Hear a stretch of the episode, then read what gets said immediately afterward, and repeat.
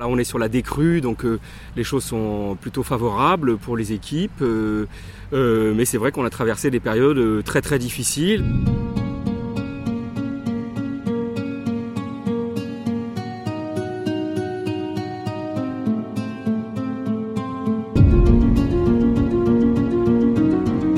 Après des semaines difficiles, la réanimation se vide au CHU de Poitiers, un signe de la décrue de l'épidémie.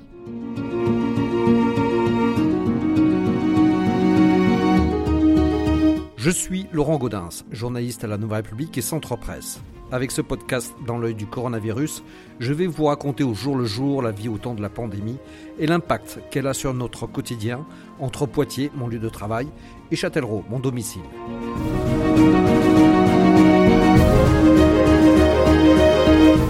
Au plus fort de l'épidémie, c'est vers là que tous les regards se sont tournés. Comment ça se passe en réanimation? Quand le service était débordé, l'épidémie était à son maximum. Et aujourd'hui, force est de constater que ça va mieux. Le service se vide et reprend son fonctionnement normal, signe que l'épidémie reflue. Pour faire le point sur la situation, j'ai rencontré Arnaud Thiel, professeur et chef du service de réanimation au CHU de Poitiers depuis 2019, juste avant la crise du Covid. Une rencontre qui a eu lieu jeudi 3 février au pied de son service en raison des mesures de restriction. Je lui ai d'abord demandé comment il allait. ça va bien au plan personnel, c'est pas très important, mais euh, non, bah, la situation. Euh, alors si on veut faire le point maintenant, là on est sur la décrue, donc euh, les choses sont plutôt favorables pour les équipes. mais c'est vrai qu'on a traversé des périodes très très difficiles. si vous voulez, on peut faire le petit récapitulatif des différents. moments difficiles, mais là effectivement on sort en tout cas de, cette dernière ou de cette la vague là récente euh, Covid et donc on reprend une activité un petit peu plus euh, proche de la normale. D'accord. Alors malgré tout, vous, restez quand même avec un niveau de... Euh, vous n'êtes pas au plus bas en réanimation aujourd'hui, vous avez combien de, personnes en réanimation? Bah, Le problème de la réanimation, c'est que c'est un service qui n'est jamais vide.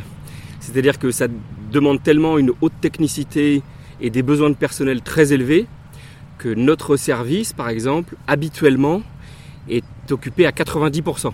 Donc par exemple, nous avons 15 lits de réanimation et 12 lits d'unité de soins continus. Et le service est occupé, avant le Covid, à 90%. Et, c'est ça qui rend la difficulté de hum, la prise en charge d'une pandémie Covid. C'est-à-dire que les services de réanimation ne sont pas des services euh, nécessitent trop de personnel, c'est des services qui, qui trop de technicité, trop de coûts, trop de spécialités pour qu'il euh, euh, un lit sur deux soit libre. Donc avant la crise Covid, les services de réanimation sont pleins en, général entre 80 et 90% et donc euh, la marge de manœuvre pour prendre un afflux de patients, donc euh, elle suffit pour la majorité des cas pour euh, voilà sur les 24 heures, on va prendre 1, 2, 3, 4 patients. Mais elle, a du mal à faire face si il y a 10 patients dans la journée qui arrivent, comme lors d'une pandémie par exemple. C'est ce qui rend la situation très compliquée. Donc on a repris une activité normale. On avait deux lits ce matin, il y a eu un, patient est entré tout à l'heure, etc. On reprend le, cours normal, mais, mais, notre service est habituellement euh, plein et, régulièrement le matin après une garde, euh, le service est plein et voilà, il faut faire quelques sorties pour faire rentrer d'autres patients. C'est un peu le mode de fonctionnement de, la réanimation. Là, euh, donc des malades liés au Covid, là, vous en avez combien actuellement? Alors maintenant, on en a plus beaucoup de patients Covid. Il y avait 4 euh, ou 5 patients ce matin sur les 15 lits de réanimation. Euh, et euh, non plus le, service d'unité de soins continus s'est vidé. Donc encore la semaine dernière, on avait un peu plus d'une dizaine. Et maintenant, voilà, on n'a plus que 4-5 patients atteints de Covid en réanimation. Et alors au plus fort des, euh, des, vagues que vous avez connues, c'était laquelle la plus forte? C'était plutôt la, ah, deuxième? Alors pour euh, c'est intéressant de faire un, petit point et puis pour expliquer justement ce qui s'est passé à Poitiers dans la Vienne, euh, notre région par rapport à, ce qu'on a entendu au plan national, ce qui est un petit peu différent. Donc la première vague, elle a été très forte dans l'Est, hein, ça a commencé Mulhouse, etc. Les hôpitaux de Strasbourg ont été, ont été débordés. Euh, et puis l'île de France. Et donc, euh, bah, comme vous le savez, on a tous vécu un confinement extrêmement strict. Et puis les hôpitaux se sont arrêtés, complètement arrêtés. Donc les activités étaient complètement arrêtées. Euh, et pour recevoir des patients Covid potentiels, et puis notre département n'a pas du tout été touché de la première vague. Au niveau local, on a eu très peu de patients, une, quinzaine de patients au, total, une vingtaine de patients, quelque chose comme ça. Mais par contre, bien sûr, on a pu accueillir les transferts des patients des autres régions de l'Est et de l'île de France. Et donc nous avons reçu pas mal de patients, plus d'une trentaine de patients en, TGV ou en petit hélicoptère, mais surtout les TGV, c'est ce qui a fait beaucoup parler, où on voyait les images de, des transferts de, TGV remplis de malades de, réanimation. Donc ça, c'est la première vague et nous avions euh, ouvert euh, jusqu'à 35 euh, lits de réanimation dédiés aux patients Covid à ce moment-là, au, plus fort de cet accueil de patients. Mais nous n'avions pas été du tout impactés au plan local. Très peu de patients Poids-de-Vin ou de la Vienne avaient été admis en réanimation. ensuite, les choses se sont calmées au mois de mai 2020 maintenant. Et puis on a réattaqué très fort en novembre 2020, où là, pour le coup, tous les départements français ont été touchés. Et donc on a été euh, en grande difficulté de, novembre jusque encore une fois jusqu'au mois d'avril 2021 où là on a une succession de c'est ce qu'on a appelé la deuxième puis la troisième vague. Et là on avait énormément de patients c'est-à-dire que on avait en permanence 20 euh, 25 patients Covid. Donc on avait transformé notre unité de soins continue de 12 lits en, réanimation. Nous avions nos 15 lits de réanimation. Toutes ces unités, en gros, étaient euh, pleines de patients Covid. Et puis les autres réanimations plus chirurgicales arrivaient quand même à, euh, à opérer des patients qui avaient été tous déprogrammés quelques mois plus tôt. Et donc il y avait aussi une grosse activité de, de chirurgie. Et donc là, nous avons euh, beaucoup travaillé et, euh, en, voilà, en augmentant nos capacités de lit et euh, grâce au, retour des personnels, des nombreuses heures supplémentaires, des retours de week-end, puisque nous avions plus de lits de réanimation. Et donc, il faut savoir hein, que c'est deux infirmières pour cinq patients, donc vraiment des, besoins assez importants. les choses se sont de nouveau calmées pour sur l'été, et puis nous avons vu réapparaître le Covid à la rentrée, la septembre 2021. Et puis pour euh, euh, réaugmenter à partir de novembre, pareil, à peu près novembre 2021, où euh, nous avions plutôt, on va dire, une quinzaine de patients en permanence Covid. ce qui montre bien, et ça c'est un point très important, hein, c'est-à-dire que deuxième et troisième vague, on avait toujours 25 patients en permanence, vraiment beaucoup, beaucoup d'entrées, que du local.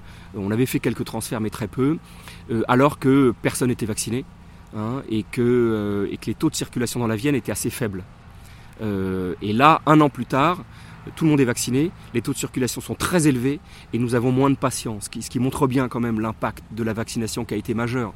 C'est-à-dire qu'on a euh, des taux de circulation, on a vu jusqu'à 500 pour 100 000 habitants, c'était trois fois plus qu'un an, un an avant. Donc euh, on aurait eu des taux de circulation si élevés avec des gens peu vaccinés, je, pense qu'on aurait, on aurait, ça aurait été dramatique et on aurait explosé, on n'aurait vraiment pas pu faire notre, notre travail.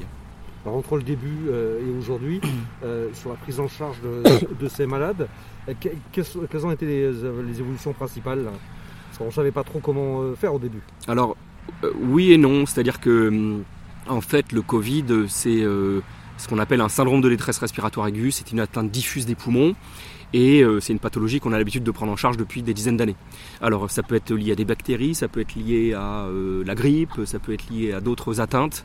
Euh, et donc c'est quelque chose qu'on savait faire. Alors après, bien sûr, on découvrait quelques particularités. Mais ce qui a surtout impacté, c'est l'afflux de patients et le fait que les réanimations soient débordées. Euh, nous, on a eu le temps de se préparer un peu, puisqu'on voyait euh, l'Est, l'île de France, etc.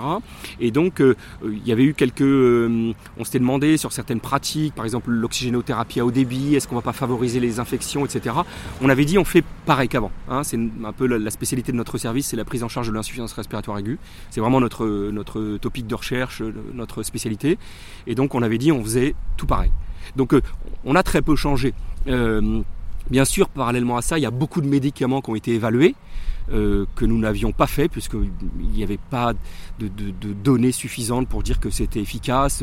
Il y a eu les antiviraux, il y a eu la chloroquine, il y a eu etc. Il y a eu plein de médicaments, une valse de médicaments, et, tout le monde a voulu essayer pas mal de médicaments. Euh, mais nous, personnellement, nous n'avions fait aucun traitement médicamenteux. Nous faisions les traitements que nous avions l'habitude de faire c'est-à-dire de l'oxygène à haut débit, euh, de la ventilation une fois que le patient est intubé et respire avec le ventilateur, de la ventilation protectrice pour être, ne pas agresser le poumon, euh, le retournement comme on l'a vu beaucoup euh, sur les images télévisées où on retourne le patient sur le ventre, etc., etc. Toutes ces stratégies qui permettent d'améliorer l'oxygénation et d'améliorer le pronostic des patients atteints de syndrome de détresse respiratoire aiguë. Et puis après, sur la 2 et 3 vague, le fait marquant, euh, c'est l'utilisation des corticoïdes, donc un traitement anti-inflammatoire très facile à administrer, qui était un petit peu débattu dans la prise en charge du syndrome de détresse respiratoire aiguë. On n'avait pas assez d'études, c'était parfois utilisé, parfois non. Et là, il a été montré que c'était vraiment efficace dans cette pathologie qui est particulièrement inflammatoire. Euh, et donc ça a été utilisé et tout le monde, euh, toutes les unités utilisent des corticoïdes euh, pour les patients Covid atteints gravement et qui nécessitent de la réanimation. Les autres choses, pour l'instant, restent plus anecdotiques et il n'y a pas d'autres traitements médicamenteux réellement efficaces sur la prise en charge. Et donc on sait quand même beaucoup mieux les, les guérir. Eh bien, le traitement corticoïde associé au fait euh, d'avoir aussi euh, euh, des unités qui se sont organisées, d'avoir été beaucoup moins débordées surtout. Hein. si on regarde, bien sûr que les, mortalités ont été très importantes dans l'Est quand les services étaient débordés. il n'y avait plus de lits pour mettre les patients. Il y a eu la construction de l'hôpital militaire à Mulhouse. C'est ça qui a impacté beaucoup le pronostic des patients et qui a fait que les patients mouraient beaucoup une fois qu'on se retrouve dans des conditions, et nous, on n'a pas été euh, débordé, euh, on a beaucoup travaillé, mais on s'est structuré pour travailler toujours euh, dans des conditions de réanimation efficaces. notre pronostic en réanimation à Poitiers n'a jamais été particulièrement mauvais. C'est-à-dire que on avait, euh, dès le début, on avait plutôt euh, des taux de mortalité autour de 15% et de, et de 20% euh, seulement, si j'ose dire, chez les patients intubés, c'est-à-dire les patients les plus graves, alors qu'on voyait sur les premières vagues les résultats à Paris ou dans l'Est avec des, taux plutôt au moins le double. Hein. donc on, a eu des une efficacité assez, assez bonne euh, sur Poitiers, euh, en, considérant que notre spécialité c'est l'insuffisance respiratoire aiguë et qu'on s'est toujours mis dans des conditions pour prendre en charge les patients dans des bonnes conditions, on va dire des conditions proches de la normale. Néanmoins, on voit euh, toujours des, des morts quasiment au quotidien, même ici, et une trentaine depuis le début de l'année. Comment vous le vivez? On, on s'y habitue à voir. C'est dans votre service que ça se passe tout ça. Alors euh, non, euh, il y a non non non non non non, euh, on a il y a les patients les plus graves effectivement où il y a une certaine mortalité comme je vous l'ai dit qui reste entre guillemets modéré, c'est-à-dire que c'est pas une mortalité plus élevée que les autres pathologies euh, auxquelles on fait face habituellement. Donc euh, euh, ça sur le côté comment on le vit, bah, on est des professionnels de santé et malheureusement on fait une, spécialité où, où, le taux global de, de, décès en, réanimation, quelles que soient les pathologies globales, c'est autour de 20-30%. Donc ça c'est notre métier. Donc après il y a eu deux choses, c'est que les services peut-être qui ont été beaucoup plus impactés par la mortalité, c'est les patients qui ne sont pas admis en réanimation. Parce que nous, en nombre, on a les patients les plus graves, donc on a moins de patients et, euh, moins de décès en, nombre. Euh, les, services qui ont été impactés, euh, et notamment la première vague quand on arrivait à 1000 patients, c'est bah, les services d'hospitalisation, où les patients sont trop graves ou etc. pour venir en réanimation, ou qui vont mourir rapidement, les services de gériatrie. Avec les patients très âgés. Hein. bien sûr, le Covid et notamment la première vague a, touché, des patients très âgés et qui sont décédés dans les services de gériatrie ou dans les, dans les EHPAD. C'est-à-dire des patients chez qui on ne fait pas de réanimation euh, ou chez qui la réanimation n'apporte pas de bénéfices, est trop agressive. Euh, et donc, euh, ce sont ces patients-là qui, qui ont eu une, qui ont une mortalité très importante. Donc, il y a nombre d'EHPAD et de services de gériatrie qui ont été complètement ravagés par le Covid. Et là, eux ont eu des taux de mortalité dramatiques, dramatiques. Là, comment euh, va le moral justement de, votre équipe? On parle beaucoup de, justement de gens qui, euh, arrêtent, qui, qui, veulent changer de, voie. Vous, euh, vous arrivez à, tenir votre, votre équipe, à garder les mêmes personnes Alors écoutez, jusqu'à jusque là, ça se passait plutôt bien, dans le sens où l'équipe a fait est beaucoup revenu effectivement sur les heures supplémentaires. C'était très difficile parce qu'on n'a pas produit de nouvelles infirmières, on n'a pas formé de nouvelles personnes, on n'a pas de personnel en plus. Au contraire, on en a en moins. C'est ce qui a été un peu plus dur lors de la euh, vague là, euh, plus récente. Euh, c'est-à-dire qu'on avait, n'avait pas autant de malades que l'année précédente, mais on avait moins de personnel et donc plus de difficultés à, faire face. les gens sont revenus beaucoup sur leur week-end, sur leur temps de, leur temps de repos. ils l'ont fait. Ils l'ont fait, ils ont été assez forts pour ça. On devait faire, je vous raconte l'anecdote, mais on devait faire, il y avait une grande fête de service prévue qui était début décembre. C'était pas loin parce que les choses étaient à peu près normales jusqu'au novembre, là, et puis tout s'est accéléré, etc. Donc on a annulé, cette fête. Les, gens étaient vraiment très très déçus parce que je pense que c'était vraiment très très très important.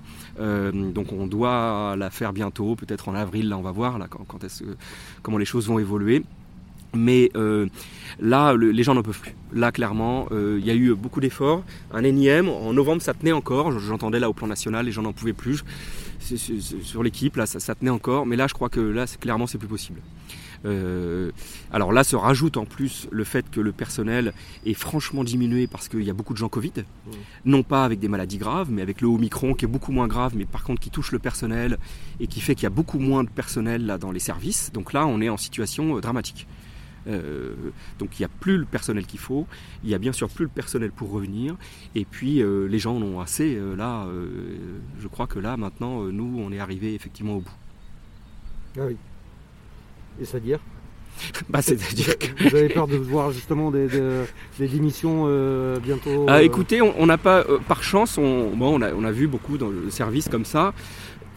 on a euh, quelques départs, mais euh, là, il y a, bon, je vous dis, de, gens arrêtés, il y a beaucoup de gens Covid, euh, et puis il y a bah, le, lot habituel, hein. il y a quelques filles qui sont enceintes, c'est normal, et puis il y a aussi des gens qui ont plus des projets professionnels un peu différents et donc qui vont quitter la réanimation parce qu'il faut savoir que la durée de vie euh, d'une infirmière en réanimation, c'est 2-3 ans en général. Euh, elles viennent plutôt euh, jeunes au début de la formation, assez techniques, et puis après, ont, les, gens changent au cours de leur carrière. Donc j'ai l'impression que les gens ne sont pas complètement dégoûtés, mais mais on est tellement en déficit qu'il euh, suffit de quelques malades, quelques grossesses, quelques personnes qui ont un autre projet de vie, qui suivent leurs compagnons, etc., qui partent. Et là, là, je vous dis, on n'a aucune capacité de, de, créer euh, un seul lit de plus euh, dans les réanimations. On en a même fermé la semaine dernière dans d'autres réanimations chirurgicales pour redistribuer le personnel. Donc on est vraiment exsangue en termes de, de personnel, d'infirmières, d'aides-soignantes. Donc il faut que ça se calme quoi. Oui, et, pas simplement, c'est qu'il faudra recruter, mettre plus de moyens, c'est certain, puisqu'on était déjà en déficit dans, les services de soins intensifs et d'autres. Hein, ça, j'ai moins de recul pour savoir les, personnels qui manquent, mais on a parlé beaucoup du Ségur de la santé, et je crois que euh, les crises qu'il y avait eu avant, les, les, démissions de chefs de service, etc., les, euh, grèves à répétition, demandaient déjà des renforts de personnel avant cette crise Covid. Donc euh, euh, nous, ça a mis en lumière un peu nos, services de réanimation, mais, euh, mais je crois qu'il y a un problème de recrutement majeur en termes d'infirmières, d'aides-soignantes à l'hôpital. Ça, c'est indéniable.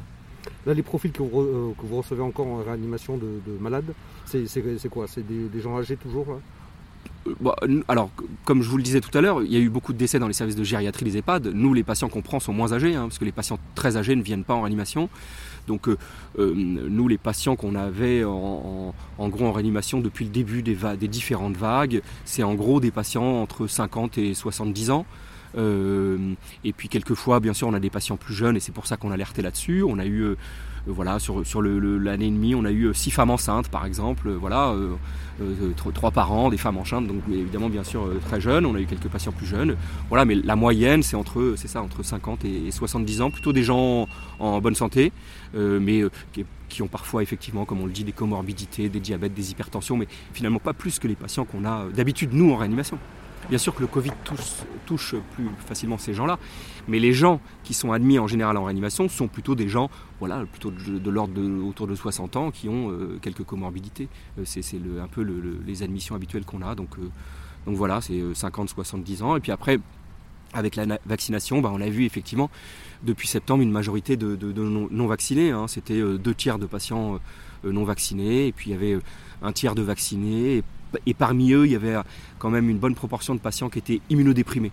C'est-à-dire qu'il y avait une baisse des défenses immunitaires. Ils avaient été vaccinés, mais on le voit, on avait fait quelques tests, là c'était euh, intéressant. Ils avaient eu 2, 3, 4 injections et ils n'avaient aucun anticorps. Donc vraiment des, patients qui avaient euh, des lymphomes, des maladies hématologiques sous-jacentes, qui fait que leur réponse immunitaire était très altérée et donc euh, n'étaient pas capables de, produire des anticorps et donc n'avaient pas été protégés par les, les vaccins.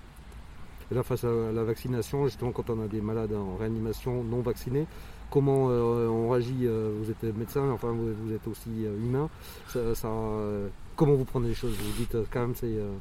Oui, bon, je, après nous on vient faire notre travail, on soigne les patients, donc ça n'a pas beaucoup d'intérêt. on, le on le suit pour voir un petit peu la proportion, ce qui se passe, etc. Après, euh, bien sûr, moi, je, suis pour la vaccination et je ne suis pas du tout euh, ni épidémiologiste, euh, ni, ni immunologiste, les gens qui, développent les vaccins. Mais comme je vous le disais tout à l'heure, novembre 2020, on avait 25 patients en permanence, on était débordés et il y avait un taux de circulation dans la Vienne qui était à 100, 150 pour 100 000 habitants.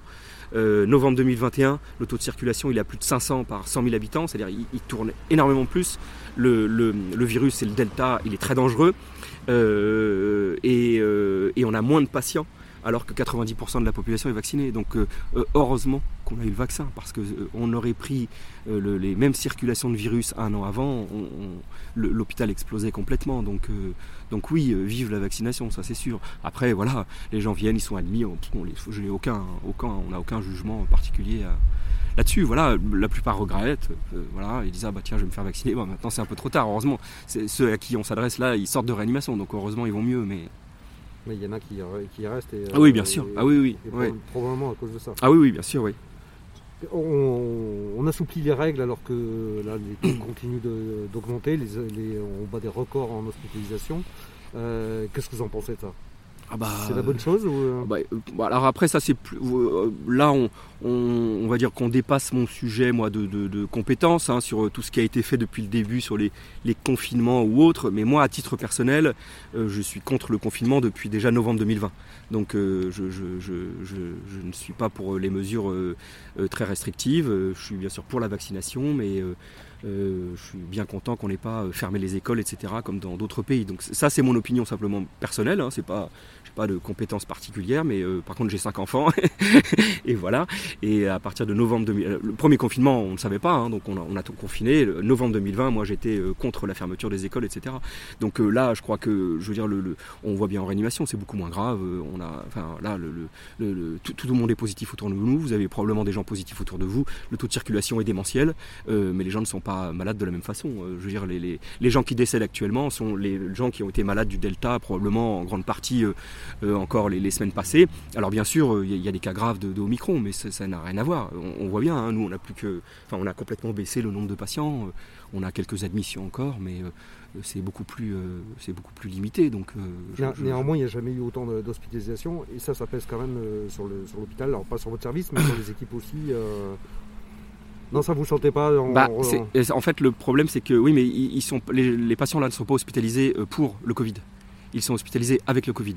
Donc, euh, encore une fois, ça n'a rien à voir. Euh, c'est-à-dire qu'ils ne viennent pas pour les insuffisances respiratoires. Les, services qui ont beaucoup travaillé euh, jusque-là, c'est le service de gériatrie pour les patients très âgés, c'est les services des maladies infectieuses ou la pneumologie, etc. les, les, laboratoires de virologie qui ont bien sûr extrêmement travaillé, et puis les services de réanimation qui accueillent les patients les plus graves. là, les patients qui sont hospitalisés ne sont pas hospitalisés pour le Covid, ils sont hospitalisés avec le Covid. Hein, c'est-à-dire que là, euh, on voit les, tests actuellement euh, qui sont faits à Poitiers, 30% euh, des patients sont Covid de tous les tests. Donc évidemment, les gens ils rentrent pour autre chose, puis ils ont le Covid. Mais donc la, charge sur l'hôpital, elle est beaucoup moins forte que quand c'est des patients qui ont une maladie liée au Covid, avec beaucoup de malades du Covid. là, à ma connaissance, ce n'est pas le cas. on peut espérer qu'on va tourner peut-être la page avec ce, avec ce variant. quelle leçon il faudra retenir de tout ça? Ah, c'est une bonne question. Bah, c'est que euh, c'est qu'on a, c'est dur de prévoir, de,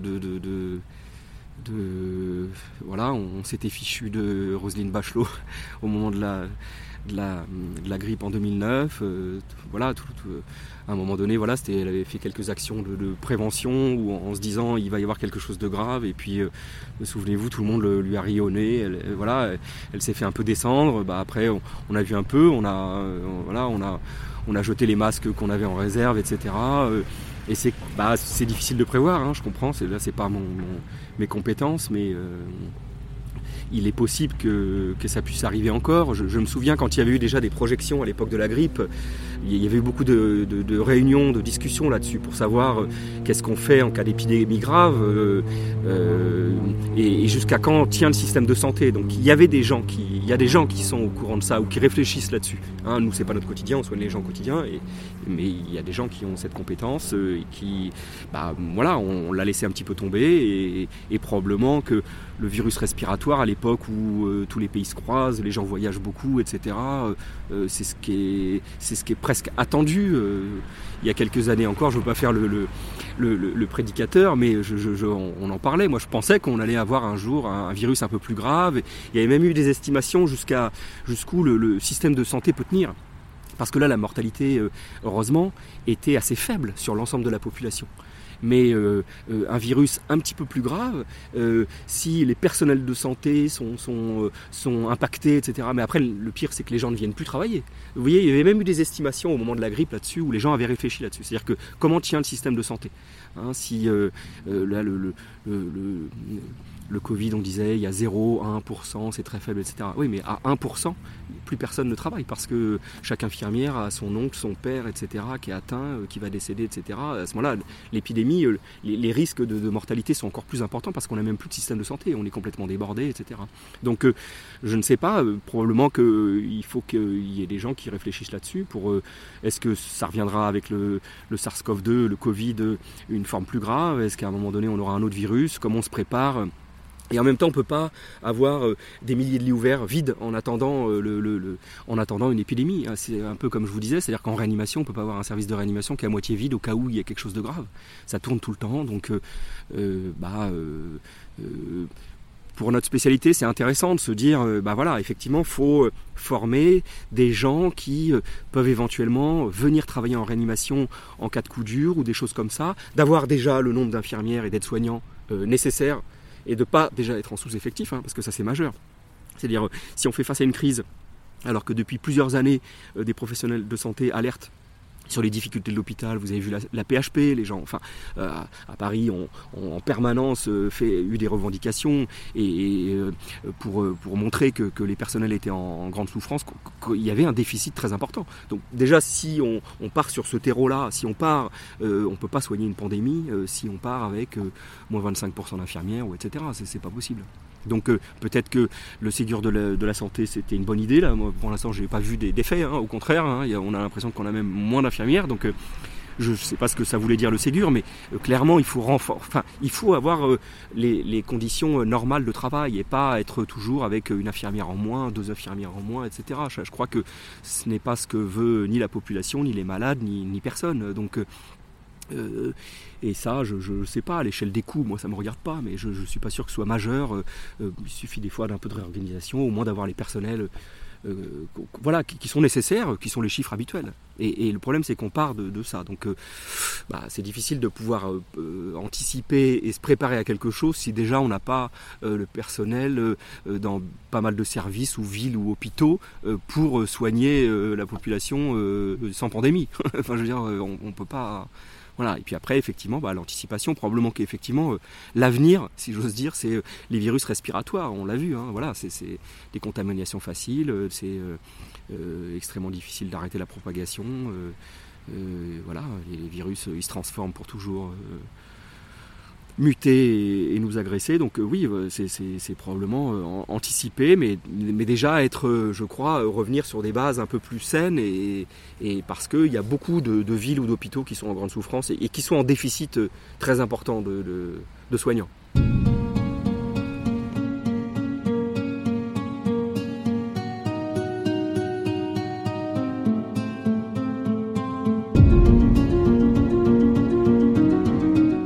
Voilà, c'est terminé pour ce nouvel épisode du podcast Dans l'œil du coronavirus. Si vous l'avez aimé, n'hésitez pas à en parler autour de vous, à le partager sur les réseaux sociaux, à vous abonner sur les plateformes de podcast telles que Spotify et Deezer, et à voter pour lui sur Apple Podcast. Ça nous aidera vraiment à continuer. Si vous avez un sujet que vous aimeriez voir développé dans ce podcast, n'hésitez pas à me le transmettre par mail à laurent.gaudens.nr-cp.fr. En attendant, Lavez-vous bien les mains et à très vite.